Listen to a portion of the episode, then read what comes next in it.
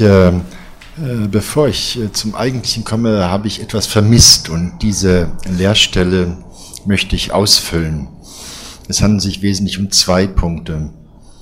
Wilfriede hat ihre Partei im wissenschaftlichen Beirat der Abteilung Bildung und Forschung der Behörde des Bundesbeauftragten für die Unterlagen der Staatssicherheit der ehemaligen Deutschen Demokratischen Republik, das heißt wirklich so, über Jahre vertreten.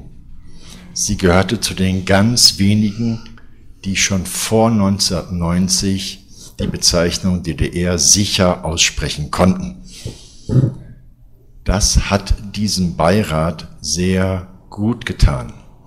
Sie konnte zum Beispiel intensiv, leidenschaftlich, und alle werden ihre Stimme noch im Ohr haben, darauf aufmerksam machen,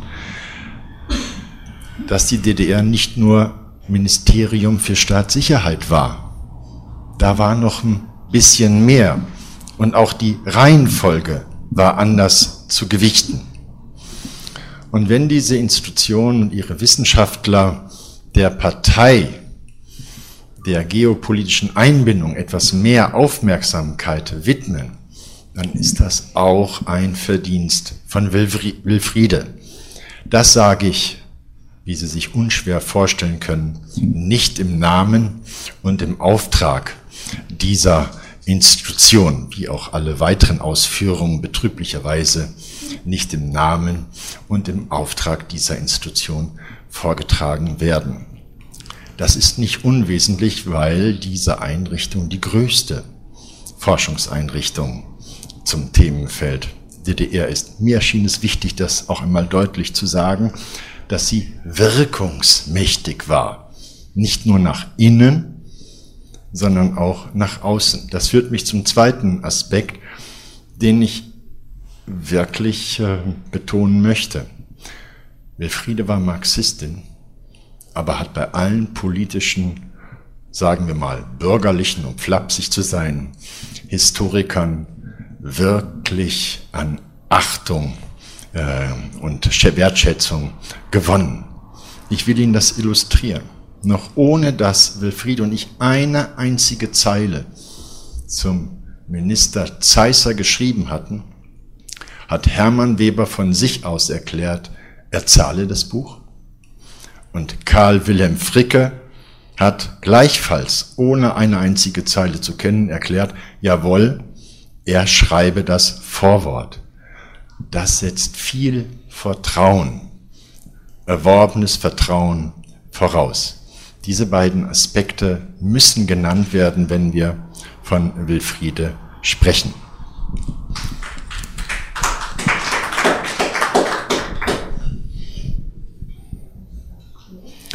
Ähm, mein Weg zu Wilfriede ist ein Weg von Wilfriede zu mir, um die Reihenfolge richtig anzuführen. Ich bin von Elke gebeten worden, das äh, auszuführen und äh, will diesem Wunsch auch gerne nachkommen. Am Anfang war Elfriede Brüning. Ich weiß nicht, ob Ihnen die Schriftstellerin noch bekannt ist. Zumindest hat sie häufig und wiederholt hier vorgetragen. Bei der wohnte ich im Herbst 89 und Frühjahr 1990 und sie fand, es gibt einen Mann, äh, den sollte ich unbedingt aufsuchen und dieser Mann ist hier im Publikum, heißt Günther Benser. Den suchte sie auf im Januar 1990 und warb dafür, dass er ein Wessi aus dem katholischen Münsterland, der bei ihr wohnen würde, doch Archivalien im Parteiarchiv ansehen solle. Nach einem sorry, muss ich sagen, Examen, das ich abzulegen hatte und 60 Minuten dauerte, muss ich die Prüfung überstanden haben oder bestanden haben, denn ich durfte fortan an Unterlagen des internen Parteiarchivs, das war damals nicht so äh, bekannt, aber das war schon etwas interessanteres Material und konnte dort arbeiten.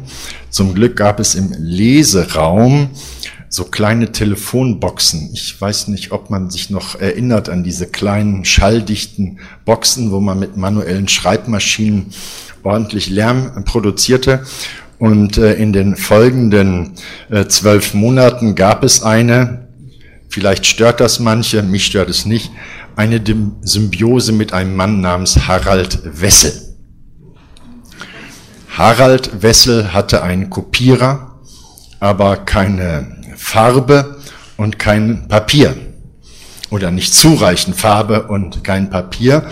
Und daraus haben wir ein äh, sozialistisches Joint Venture gemacht.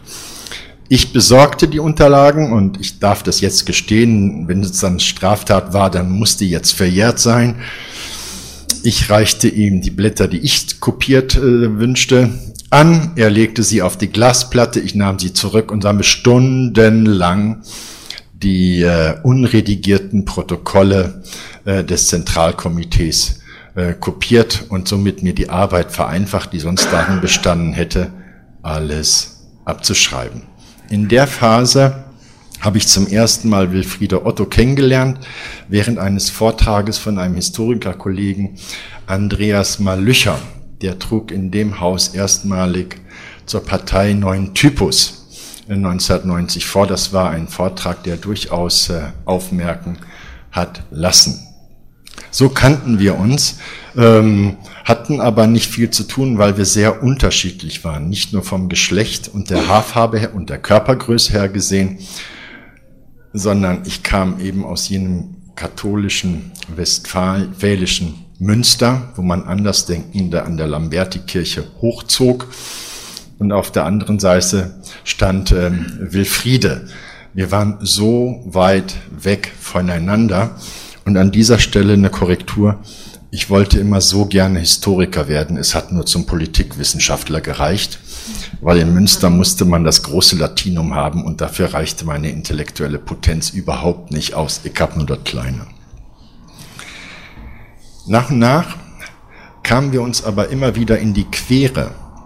Das lag daran, dass sich Wilfriede auch mit dem 17. Juni 53 sehr intensiv beschäftigt hat und da taucht eine Figur auf, der Minister für Staatssicherheit Willem Zeisser, ein Mann, mit dem ich mich seit 1985 äh, beschäftigt hatte.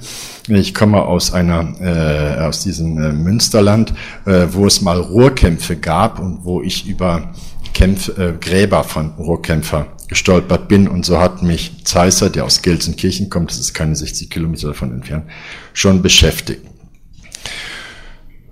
Wir schickten uns gegenseitig Texte und es begann die Phase des gegenseitigen Beschnupperns. Man sollte im Auge haben, zu dem Zeitpunkt arbeite ich in der Stasi-Unterlagenbehörde, die jetzt nicht den verstehenden Eindruck in bestimmten politischen Milieus hat erwecken können. Wir schickten uns gegenseitig Texte, redigierten sie gegenseitig, stimmten uns auch ab und fingen irgendwann an, gemeinsam Artikel nur fürs Neue Deutschland zu schreiben. Ich habe nie wieder eine Kollegin oder einen Kollegen getroffen, mit dem man so schön gemeinsame Artikel schreiben kann.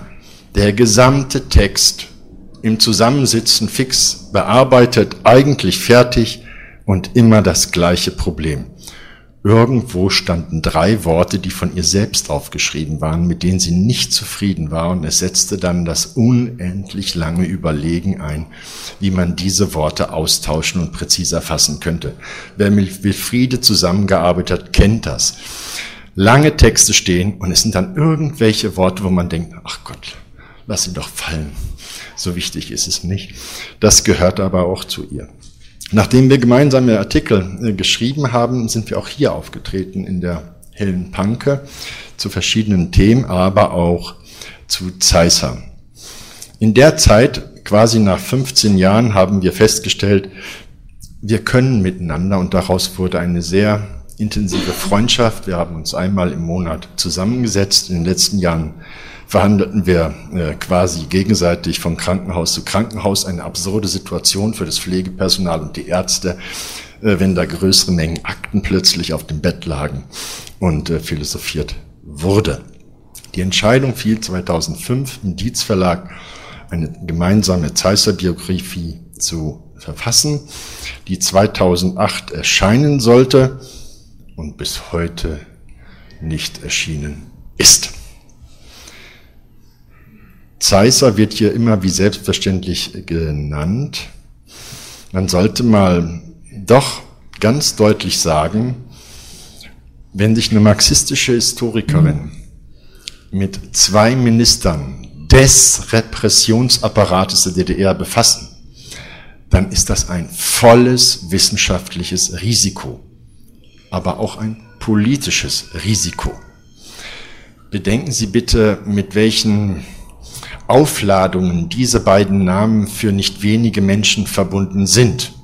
Kann man diesen Personen hinsichtlich ihrer Funktionsleistung in der DDR gerecht werden und kann man auch hinsichtlich ihrer Biografien, ihres äh, Impetus gerecht werden? Wilfriede hat dieses Risiko angefasst und auch das, finde ich, ist deutlich herauszustellen, die letzten 25 Jahre hat sie nur heiße Themen angefasst, bei der sich die Linke, jetzt meine ich nicht die Partei, sondern eine politische Strömung allgemein immer schwer getan hatte. Das ist ein unglaubliches Verdienst. So eine kleine Frau, so mutig und so alte Kader in Front gegen sich. Kein leichtes Unterfangen. Und die Reinkarnation sind eben Mielke, und Zeisser. Das ist nichts anderes als 40 Jahre Geschichte eines Repressionsapparates. Nichts anderes. Und das zu bewältigen, äh, ist ein hohes Risiko. Die beiden sind übrigens symbiotisch miteinander verbunden. Nachdem Erich Mieke hier Schüsse abgefeuert hatte, äh, hatte er Veranlassung, äh, Deutschland zu verlassen und sich in Moskau aufzuhalten. Und dort wird er Schüler zu leise? Dort wird er Schüler von Wilhelm Zeisser, der nichts anderes tat, umgangssprachlich gesprochen, nur umgangssprachlich, nicht wissenschaftlich korrekt, ähm, an einer Art Geheimdienstschule Profis auszubilden. Mielke war Zeissers Schüler. In Spanien, das ist weithin bekannt, muss hier nicht ausgebreitet werden, hatten sie ein ähnliches Verhältnis, nur nicht als Lehrer und Schüler. Und ab 1950 stand die Frage im Raum, dass Mieke selbst Minister würde, wozu es nicht kam. Zeisser war es und Mieke wurde Staatssekretär. Die beiden sind also verbunden in ihren äh, äh, Funktionsjahren als Minister. Erwähnung muss finden, dass Wilfriede, und Helmut wird das wissen, sich lange gequält hat 1993 ob man Zeisser rehabilitieren sollte. Für diejenigen, die das jetzt gerade nicht auf der Kante haben, er ist 53, 54 verstoßen worden. Äh, nicht nur vom Ministerstuhl, sondern auch aus der Partei soll PDS das tun. Ausgerechnet diesen Mann. Und daher kam auch vermutlich ihre Initialzündung, sich mit Zeisser intensiv auch im Weiteren auseinandersetzen. Sie hat sich in der PDS damit oder in der entsprechenden Kommission durchgesetzt. Das Verbindende zu Wilfriede ist nicht nur die private und menschliche Seite, die sehr intensiv äh, war, sondern so unterschiedlich unsere Herkünfte, Sozialisation und auch die Gesellschaftssysteme, in der wir aufgewachsen sind, ticken wir wissenschaftlich ähnlich.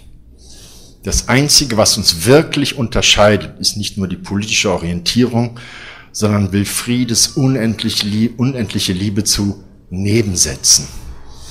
Ich mag's straffer und kürzer, sie mag es differenzierender, genauer und noch Nebensatz. Und wenn der nicht hilft, noch ein mit Spiegelstrichen dran. Die Frage lautet, wo wo ist das gemeinsame wissenschaftliche Verständnis? Deshalb weiche ich bewusst in diese Richtung, statt jetzt äh, einzelne große andere Verdienste hier anzuführen und illustriere das mitunter an banalen Beispielen. Ich habe, glaube ich, fünf Kriterien aus ihren Arbeiten herausdestilliert und trage jeweils Zitate dazu vor. Sie hatte den wissenschaftlichen Anspruch, so erstens auch Risikobereitschaft aufzubringen, wer Mielke und Zeisser auswählt, bringt sie auf, Widersprüchen nicht auszuweichen, Fragmentarisches und Lücken gelten zu lassen und zu benennen. Eine zweite These und eine zweite Gemeinsamkeit ist, sie war in ihren Aussagen immer sehr zurückhaltend. Ähm, das ist keine Kleinigkeit. Sie hat einen 700 Seiten Wälzer zu Erich Mieke vorgelegt, der bis heute unübertroffen ist. Das ist ein solcher Meilenstein, da hat sich niemand anderes mehr an dieses Thema herangemacht. Gewissermaßen kann man sagen, Schluss der Debatte. Auch wenn es sicherlich weitere Quellen noch zukünftig und auch zwischenzeitlich gegeben hat. Sie nannte diese Arbeit Recherche zu einer Biografie. Anders als ich möchte ich von Wilfriede sagen, sie war unverschämt bescheiden, sehr zurückhaltend. Im Gegensatz zu vielen arroganten Historikern, bei Wilfriede kommt nicht mal der Gedanke auf. Ich will das an einem total popligen Beispiel beschreiben, dass es nicht nur ihre Haltung betrifft, sondern auch die Beschreibung ihres Gegenstandes. Ich habe bewusst ein banales Beispiel ausgesucht. Es könnten aus der Mieke-Biografie Hunderte herausgesucht werden. Ich lese Ihnen ein langes Zitat vor und erläutere Ihnen daran, wie sie gearbeitet hat. Zitat. Obwohl Parteieintritt eine politische Zäsur im Lebenslauf eines Menschen darstellt, ist es biografisch ein Phänomen, dass der Akteur, seine, Akteur ist Mieke, seine Entscheidung für die KPD selbst in die zeitlichen Varianten 1925, 1927 und 1928 fasste. Eine nüchterne, klare Feststellung.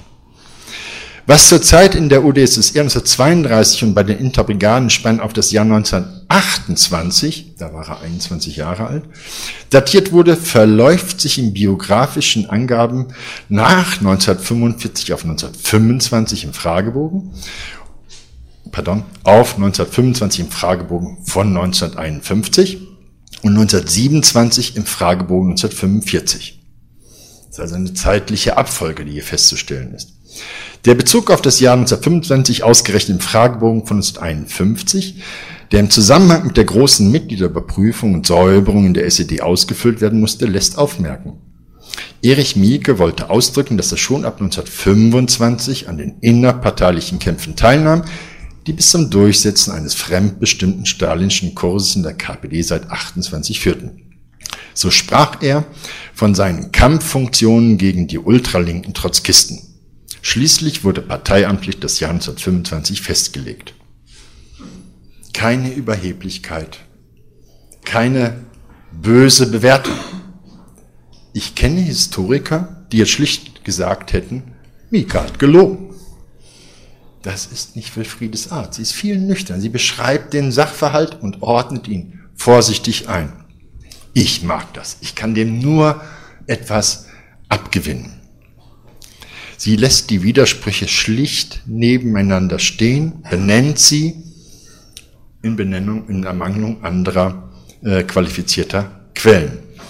Nur um einen Sprung zu Zeisser äh, zu bringen, der hatte auch so ein Problem bei der Einordnung seiner Mitgliedschaft in die äh, politische Bewegung. 1919, 1920, 1921. Auch im Ablauf der Jahrzehnte wurde die Zahl unklar. Hier erkennt man Wilfriedes Handschrift. Es wird immer gründlich nachrecherchiert und kein großes Gewese darum gemacht. Ähm, da ich in Vorbereitung dieser Ausführungen überlegt habe, ich muss auch irgendwas Neues für die Fachkollegen bringen, damit sie darüber hinaus auch noch einen Profit mitnehmen können, ist es Wilfriedes äh, Recherchen äh, zu verdanken, herausgefunden zu haben, dass äh, Zeisser als Redakteur in, äh, in äh, Wuppertal äh, der beste Freund von Richard Sorge war, sie gemeinsam auf Clara Zetkin gesetzt hatten, äh, die sich seinerzeit äh, gegen den Märzaufstand, wie es später hieß, ausgesprochen hatten und sich damit einer politischen Farbe zu eigen machten, die in der Zeit nicht gut ankam. Er hat sogar äh, öffentlich äh, in einer Fraktion der Rechten, um diese üblichen Historikervokabeln an dieser Stelle auch mal zu bedienen, äh, mitgewirkt und als es rau wurde, äh, sich davon wieder distanziert. Ohne Wilfriedes Sorgfalt doch einfach mal die bergische Arbeiterstimme in Ruhe Seite für Seite. Ich weiß nicht, ob Sie mit diesen Mikroanlagen schon mal gearbeitet haben, mit diesem Mikrofilm. Man muss sehr viel Liebe zur Forschung haben, um so kleine Buchstaben sorgfältig zu untersuchen und dann irgendeinen Goldstaub daraus zu, wischen, äh, zu gewinnen. Oder ebenfalls äh, ihrer äh, sorgfältigen Arbeit äh, ist es zu verdanken, herausgefunden zu haben, dass äh, Zeissar aus der KPD ausgeschlossen war. Immerhin für vier Monate, weil er ein Rechter war. Das ist nicht unerheblich, wenn man einen späteren Minister, der quasi sektiererisch als Repressionsmaschine äh, dargestellt wird, mal zu gucken, wie der sich eigentlich politisch ähm, entwickelt hat. Äh, Tillmann hat ihn übrigens wieder reingeholt, schreibt er an einer sehr äh, abseits stehenden Stelle. Sie kennen das Problem mit der Westverwandtschaft, entweder aus eigenem Vergnügen oder aus Erzählungen. Auch das hat äh, Wilfriede in ihrer Mieke-Biografie und sie wird es auch in der Zeisser-Biografie deutlich machen. Beide haben in ihren Lebensläufen die Westverwandtschaft als nicht existent erklärt. Es gab gar keine in den Lebensläufen. Mielke hat immerhin drei Geschwister gehabt und äh, einer lebte auch noch in Westberlin, war nicht existent, als er Minister war. Und als Zeisser Minister war, hatte er zwei Schwestern im Westen, die in den äh, Lebensläufen nicht auftauchen. Und äh, Wilfriedes Akribie, das Wort äh, verwende ich jetzt zum ersten Mal, aber eigentlich müsste korrekt Wilfriede genannt werden, Wilfriede Akribie Otto. Eine, also Wilfried A. Otto, wenn man so will. Sie war sehr penibel und ich durfte genügend Aufheifen einsammeln wegen mangelnder ähm, Akribie. Sie hat darauf Wert gelegt, äh, die Kirchenbücher äh, zu äh, der evangelischen Kirche, wo er groß geworden ist, zu untersuchen. Und so fanden wir die beiden Schwestern.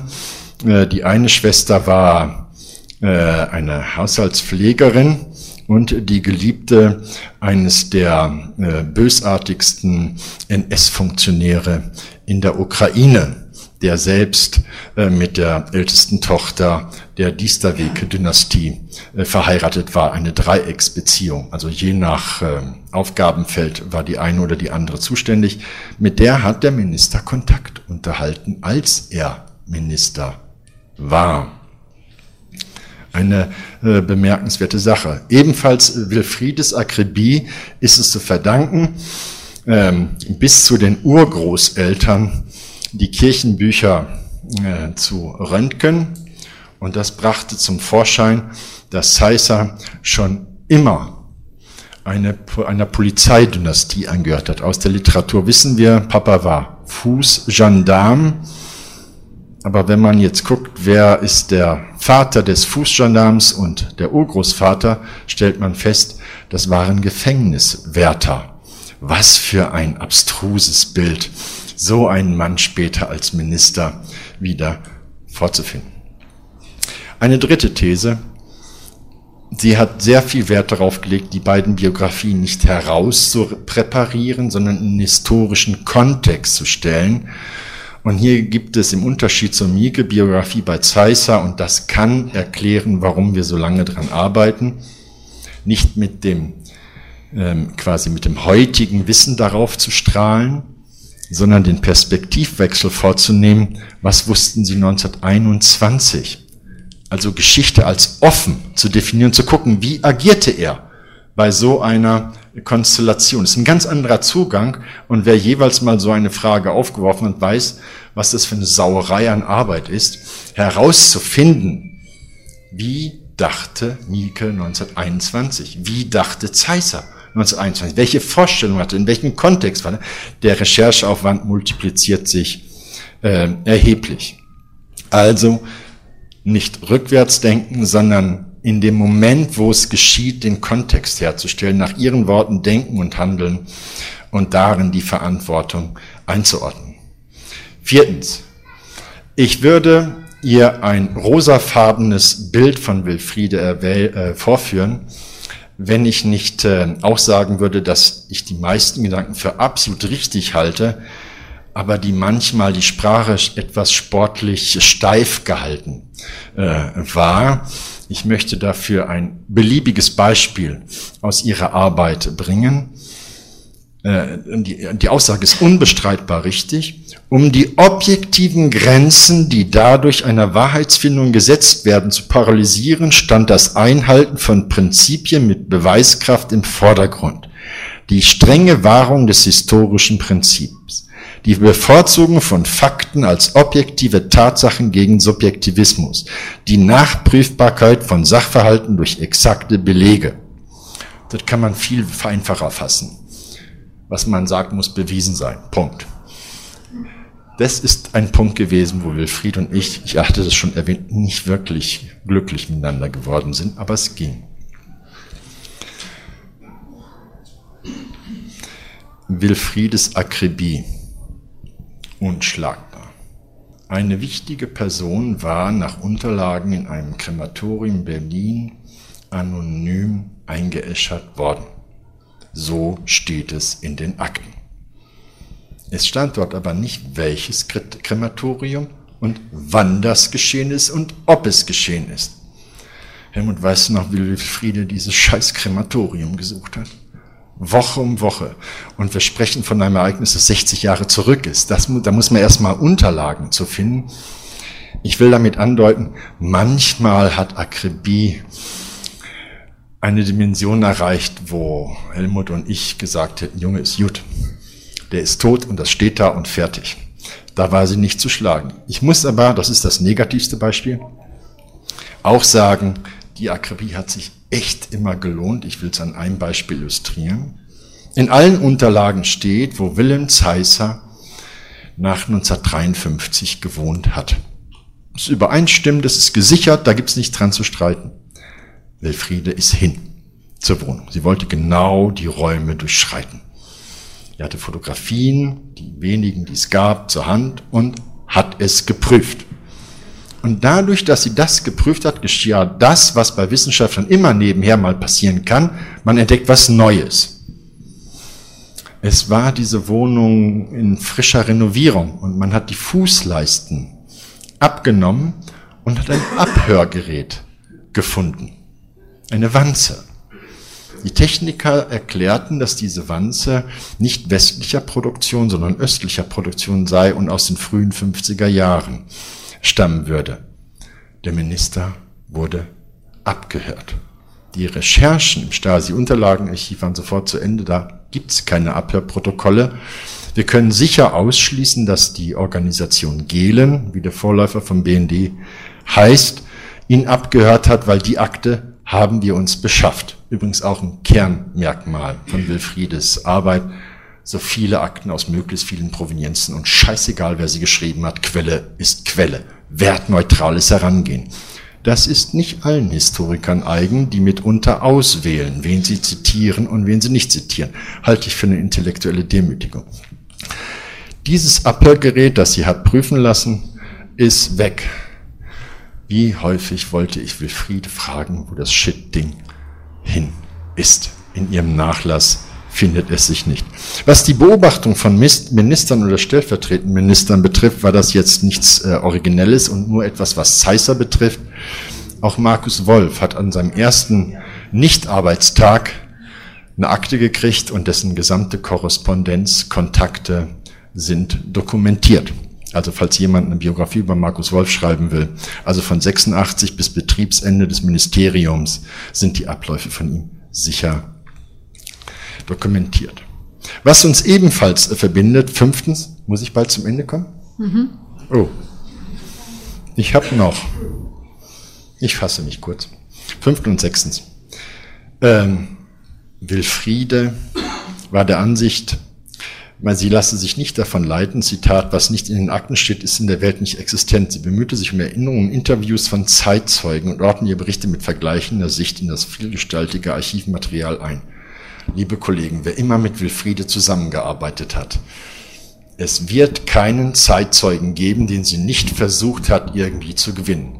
An Mieke selbst ist sie gescheitert durch eine unglückliche Situation, was zu bedauern ist.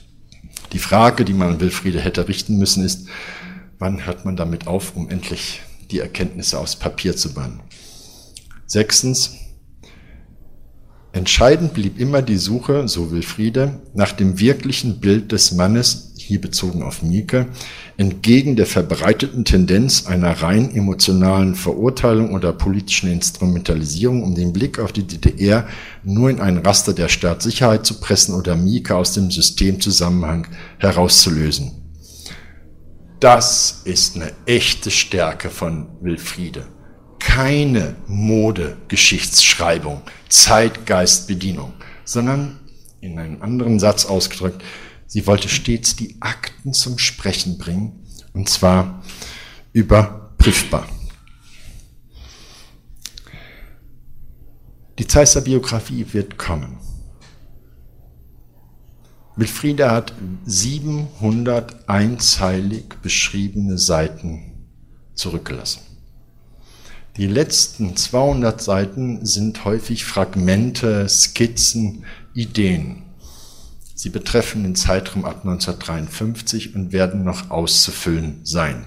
Das geht aber bei Wilfriede gut, weil sie sich sehr intensiv mit dem 17. Juni befasst hat, hinreichend befasst hat, auch in der Hellen Panke hat sie eine Broschüre dazu veröffentlicht und auch im Dietz Verlag. Ähm, ein Kapitel wird sehr frei ähm, zu beschreiben sein, das ist das allerletzte Kapitel der Frau Else Zeisser. Sie ist von der Staatssicherheit unglaublich eng beobachtet worden durch Personen, wo man das selbst unter Genossen nicht annehmen würde.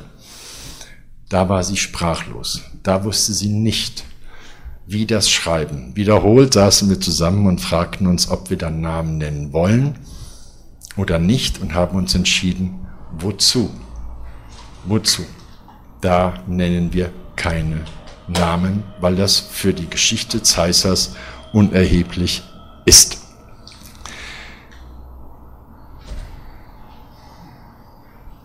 Ich will doch noch was ganz Persönliches sagen. Ich könnte sie wiederholt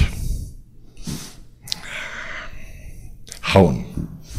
Wissen Sie, wie das ist, wenn man so eine Seite hat eines Fragments und man fragt sich, Wilfriede, was hast du denn damit gemeint? Ich würde Sie noch so gerne befragen wollen und jetzt ist sie weg. Jetzt muss ich überlegen, gemeinsam mit Helmut, was könnte sie gemeint haben.